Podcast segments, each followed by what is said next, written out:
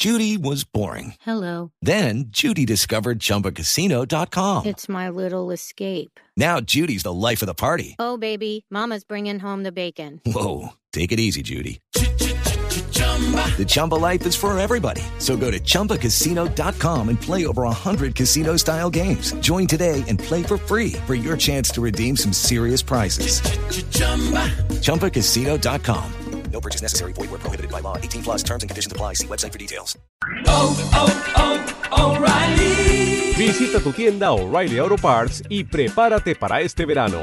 Llévate 5 cuartos de aceite 100% sintético Benzoyl Platinum por $22.95 después del reembolso por correo. Protege tu motor y ahorra con Benzoyl y O'Reilly Auto Parts. Realiza tus compras en tu tienda más cercana o en o'ReillyAuto.com. Oh, oh, oh, O'Reilly.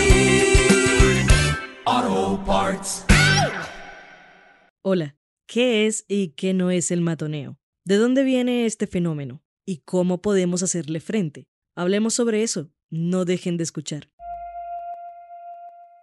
La semana pasada conocimos tres sucesos lamentables que ocurrieron en escuelas y que motivaron la reflexión del episodio de hoy.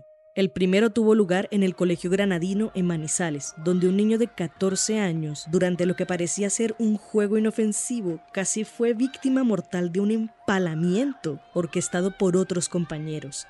El segundo sucedió en la institución Misael Pastrana en Bogotá, donde un niño de 12 años apuñaló con una navaja a otro compañero que aparentemente iba a acusarlo por llevar un arma blanca. El tercero ocurrió un poco lejos de acá, pero vale la pena hacer la mención en el colegio Víctor Raúl de la Torre en Perú, un pequeño venezolano de tan solo 11 años sufrió un derrame cerebral y un esguince cervical tras ser brutalmente golpeado por otro compañero que, según narran los medios locales, se enojó porque lo habían anotado en el cuaderno por llegar tarde. ¿Qué tienen en común estos casos? Aparte de tener a niños como protagonistas y de ser absolutamente impensables, inenarrables y aberrantes, se relacionan porque en este punto ya no estamos hablando de bullying o matoneo. ¿Qué pasa por la cabeza de un niño que decide que es una buena idea empalar a un compañero? ¿Qué pasa por la cabeza del que decide amenazar a los demás con un arma blanca o golpear sin mesura ni piedad a otro? Es extraño poner estos temas sobre la mesa cuando se trata de niños y niñas, yo lo entiendo, pero la conversación va mucho más allá, y en este episodio intentaremos abrirla. ¿Qué delimita que estemos frente a un caso de bullying o frente a un posible delito? ¿Qué hacemos en Colombia frente a ambos casos? ¿Será que es un problema cultural? Para tratar de dar respuesta a estas preguntas, hablaremos sobre responsabilización, sobre los factores que convierten a un niño o niña en bully y sobre lo normalizada que tenemos la violencia en este país desde todos los escenarios, campo, ciudad, fiesta, casa, trabajo, escuela. Esto es Impertinente. Mi nombre es Paula Cubillos. Quédense con nosotros. Mi primera impresión fue hacia el titular que estaba circulando en las redes, en los medios de comunicación, sobre la clasificación de este acto como bullying o matoneo. Porque es que cuando uno contextualiza estos fenómenos, uno tiene que saber delimitar hasta qué punto es el nombre indicado. Y yo te lo puedo decir desde mi labor que el nombre adecuado de ese acto no es bullying, no es matoneo. Quien habla es Ana Teresa Miranda Lara, una psicóloga clínica que hoy trabaja como orientadora de preescolar y primaria en el mismo colegio del que se graduó. Un sueño para algunos, un impensable para otros. Está el juego o la broma o el chiste que para mí se debe dar en contextos específicos. Está lo que ya entendemos como bullying y aquí en el bullying ya hablamos de algo más sistemático, repetitivo, pero yo creo que cuando hablamos del chico que casi o que fue empalado por sus compañeros y de otro y de este otro caso del chico que fue apuñalado por un compañero después de reportar que el pequeño tenía un arma blanca, yo creo que ya acá estamos hablando de, de conductas punibles, ¿cierto? Cuando hablamos de un empalamiento estamos hablando de un homicidio, una tentativa de homicidio. Cuando hablamos de una puñalada estamos hablando de lesiones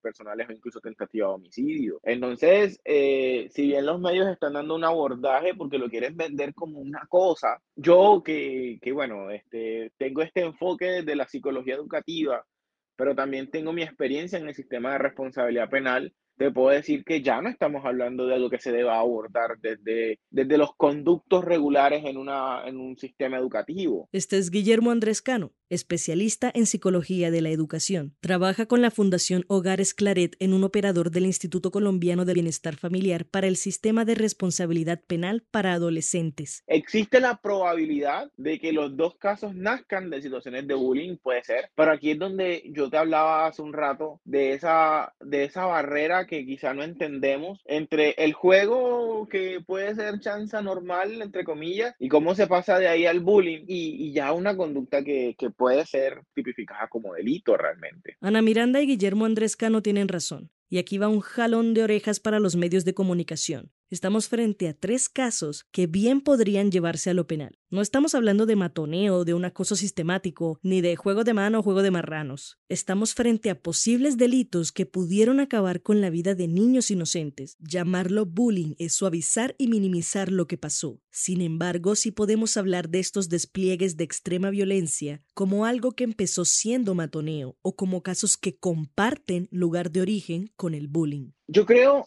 que Colombia es el país de las cosas escritas. Ante los temas de, de violencia en, la, en las aulas, se creó la ley 1620 del 2013, que es la ley de convivencia escolar. Está como vista para mitigar la violencia escolar, como lo, lo dije, y la prevención y pues el tema, todo ese tema de la educación sexual al interior de las escuelas. Esa ley tiene unos protocolos y tiene unas alternativas de solución muy interesantes que aplicadas al interior de la escuela se convierten en rutas para mitigar la conducta del bullying. Sobre las rutas a seguir a la hora de atender estos casos ya habíamos hablado en el episodio El Mount y el silencio de la violencia sexual en los colegios de Colombia, con la ley 1620 de 2013 que menciona Cano. En su momento clasificamos el suceso bajo el tipo 3, Hoy lo volvemos a mencionar porque aplica para los casos del principio, pues según la Ruta de Atención Integral para la Convivencia Escolar que se crea a partir de esta ley, hay tres tipos de situaciones que afectan la convivencia escolar y el ejercicio de los derechos humanos sexuales y reproductivos. El tipo 1 corresponde a malentendidos esporádicos que se solucionan fácilmente desde la mediación. El tipo 2 se refiere al matoneo o acoso escolar repetido o sistemático que puede presentar agresiones físicas, pero que no requieren una incapacidad y el tipo 3 corresponde a situaciones que pueden constituir presuntos delitos. En los casos que mencionamos, tres niños cometieron actos que pueden constituir delitos. Lesiones personales consumadas, según el artículo 111 del Código Penal, podemos decir.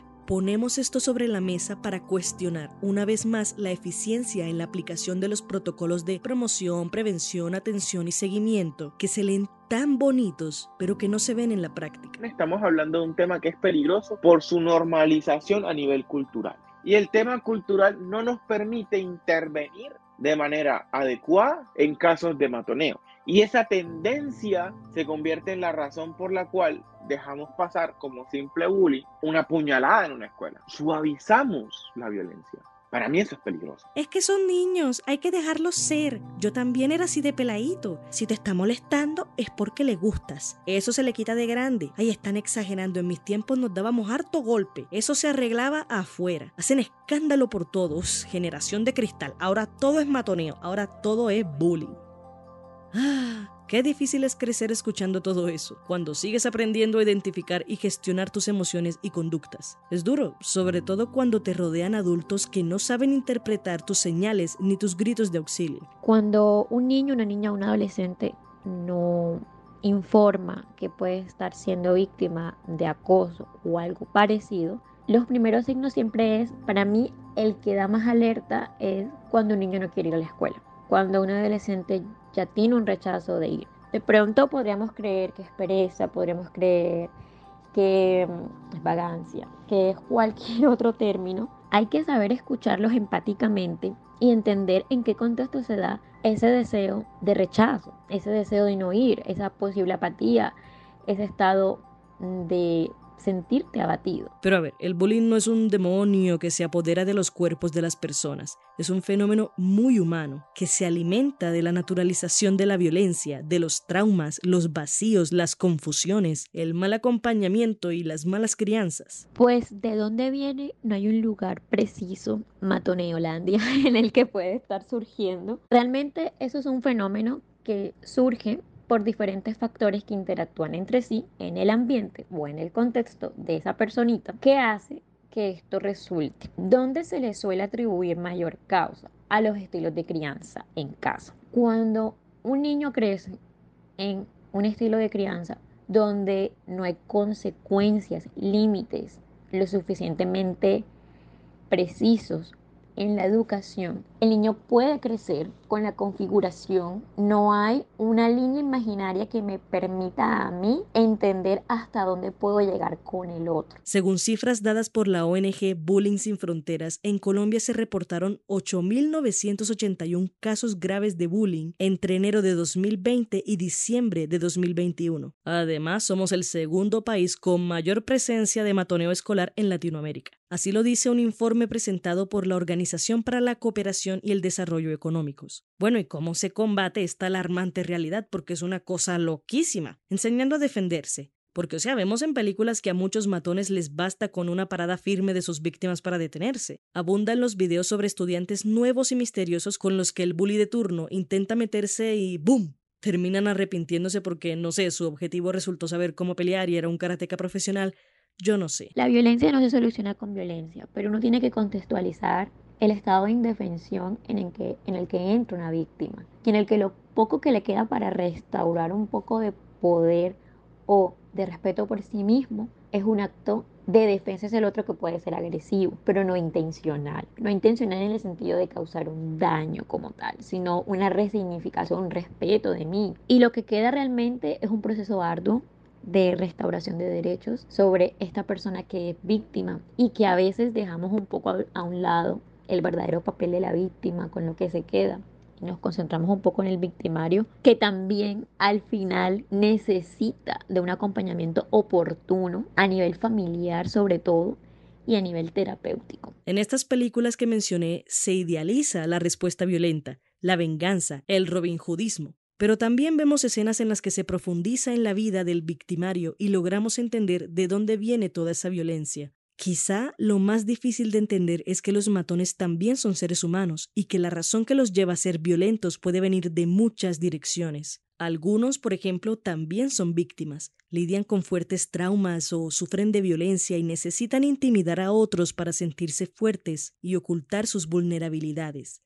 Otros son testigos de violencia, intolerancia, racismo o xenofobia en su entorno familiar y van por ahí repitiendo esas conductas porque es lo que aprendieron en casa, no aprendieron a relacionarse de otra forma. incluso podemos hablar de niños con frustraciones y que ante la falta de acompañamiento y de alguien que los escuche, recurren a la violencia para desquitarse con el mundo o con esa sociedad que él siente le ha hecho daño. Todo nos lleva a la misma conclusión. La promoción de un sistema de valores a temprana edad es importante. La crianza es todo, la infancia es todo. La resolución de conflictos, la expresión de las emociones, la reconciliación y algo clave que mencionaba Guillermo Andrés Cano, la responsabilización. Pero aquí hay un tema que a mí me gustaría tocar en este contexto y es que hay que llevar al agresor a la responsabilización, que es diferente a la responsabilidad. Es el proceso consciente en el que soy yo mismo identificando que soy culpable de eso y que eso hizo daño. Pero esto es un proceso que se logra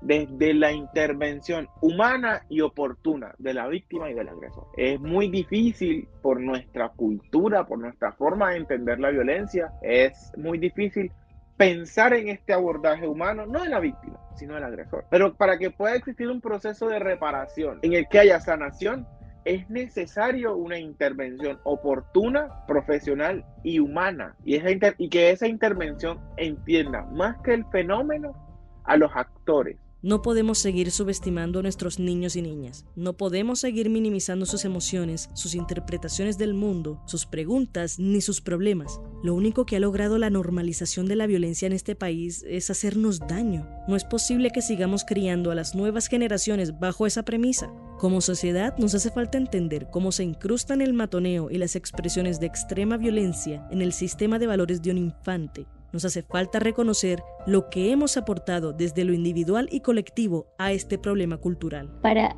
la víctima todo está en juego, su persona, su sistema de valores. Para el victimario también, en ese caso, entender el para qué de esa situación, qué está buscando a través de esa situación, qué está consiguiendo a través de esa situación. Debemos entender que el acoso escolar, la violencia escolar, es un tema que tiene múltiples miradas. No podemos darle explicación y mucho menos solución a un tema como el matoneo o el bullying viéndolo desde una sola óptica. Y nosotros como sociedad tenemos una, una tarea y es analizar qué tanto hacemos desde lo individual para facilitar este tipo de situaciones. Qué tanto yo he normalizado el bullying o qué tanto yo he sido bullying, activa o pasivamente. Qué tanto yo me he he decidido hacerme de la vista gorda porque, ay, soy niño jugando. ¿Qué tanto yo he sido cómplice? Y hasta qué punto eh, medios de comunicación hoy están favoreciendo esa facilitación. Y hasta qué punto yo desde la normalización lo facilito. Esa es la pregunta que todos deberíamos hacer. En terapia nos enseñan a mirar atrás para entender por qué somos lo que somos hoy y aprender a forjar en qué nos convertiremos. Es algo que también debemos hacer con este proceso,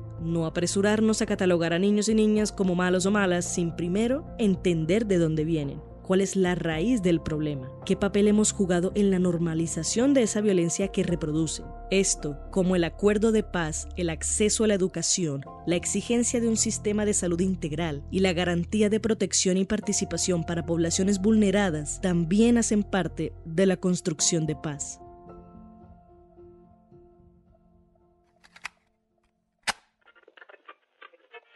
Este fue el episodio 27 de Impertinente, el podcast de opinión de El Espectador. Si quieres escuchar más, entra a www.elespectador.com o a tu plataforma de streaming favorita. Agradecemos a Ana Teresa Miranda Lara y a Guillermo Andrés Cano por su participación en este episodio. La producción edición estuvieron a cargo de Paula Cubillos. What exactly are microplastics? They're small, man made. They're less than 5 millimeters long and they're around you every day. Microplastics are toxic. They cunningly seep into water, the air, and the things we eat. By contaminating our food chain, they make their way to you through vegetables at the supermarket, and yes, through fruit too. They're literally everywhere. That's the problem at hand. Every cigarette butt you see on the ground contains 15,000 strands. Learn more at undo.org. Big tobacco cigarette butts filter practically nothing and are made of microplastics that are toxic and cunning. More than 15,000 fibers lurk in every cigarette butt you see. Could they harm your families? Quite possibly. They could end up inside of you, your bodies, their prey. New studies even indicate possible links to mutations in DNA. An evil lie with the future's worth of harm. To the world, now you know, so sound the alarm. Learn more at undo.org.